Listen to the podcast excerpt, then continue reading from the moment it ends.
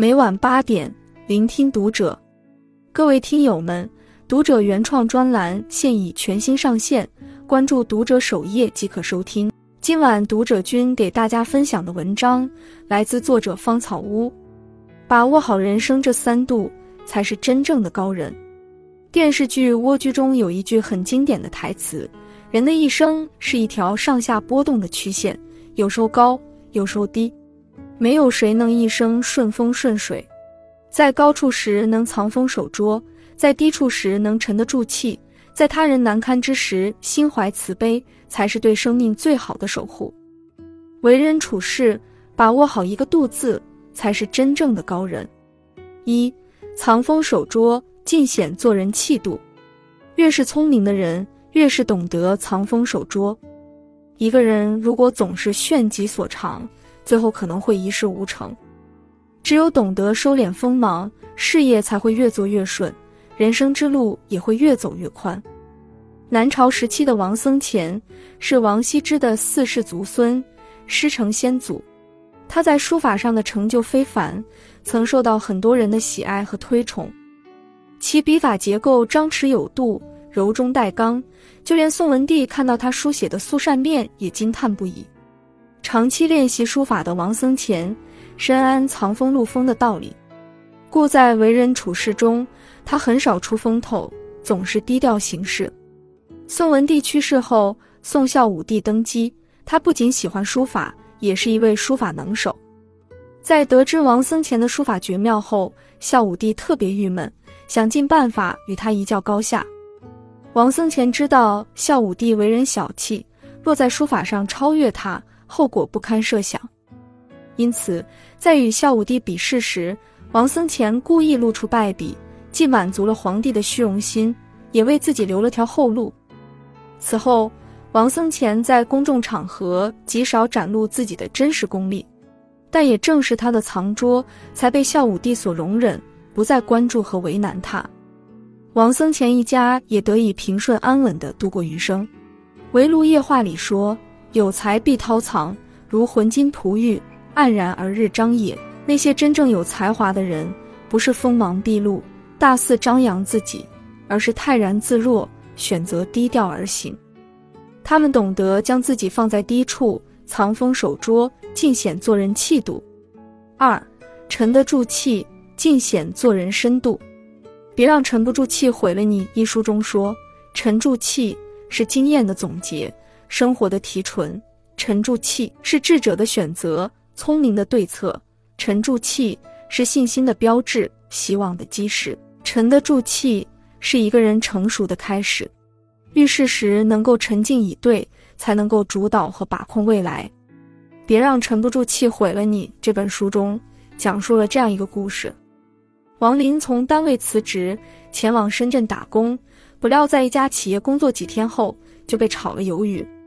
很长时间没有找到工作的他，陷入了山穷水尽的困局。有一天，他坐在公园叹气，突然想起有个同乡在附近的报社做编辑。他鼓起勇气前去借钱，不料老乡看到他的窘迫样，装作没有看到他。在他小心翼翼地说明来意后，老乡有点不耐烦地扔了十元钱在桌子上，说自己没有多少钱，并且马上要出差了。王林明白自己不受欢迎，他很想将钱抓起来砸向对方，但是现实的残酷让他冷静了下来。他拿着十元钱转身离开了。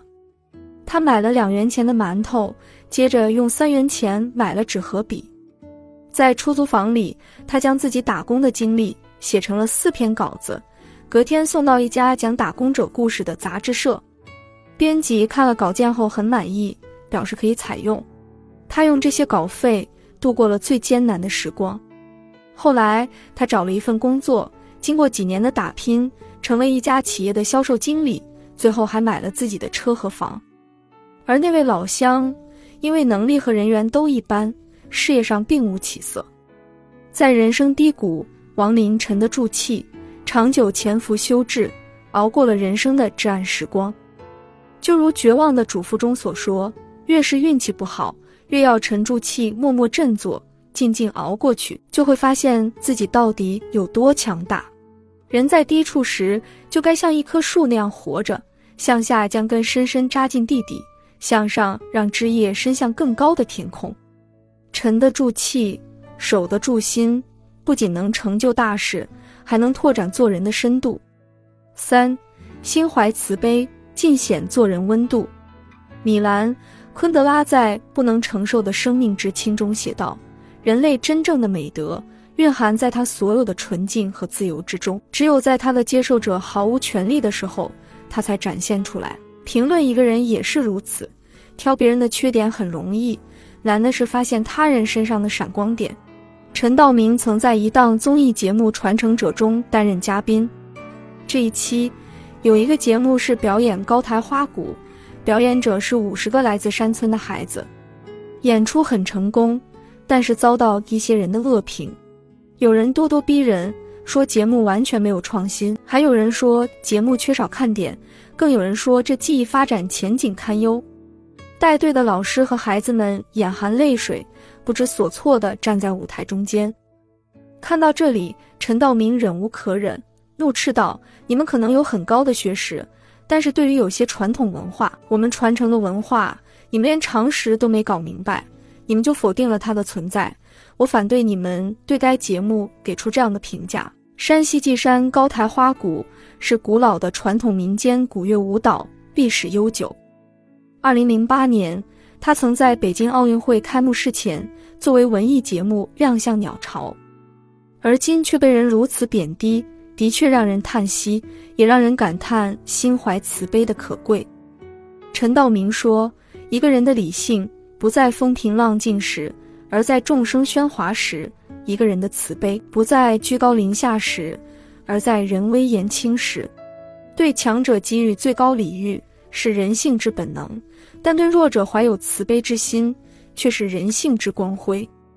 心怀慈悲的人尽显做人的温度，他们懂得收起随意指点的心，给别人留一份体面，用自己的纯善让他人感到温暖和舒服。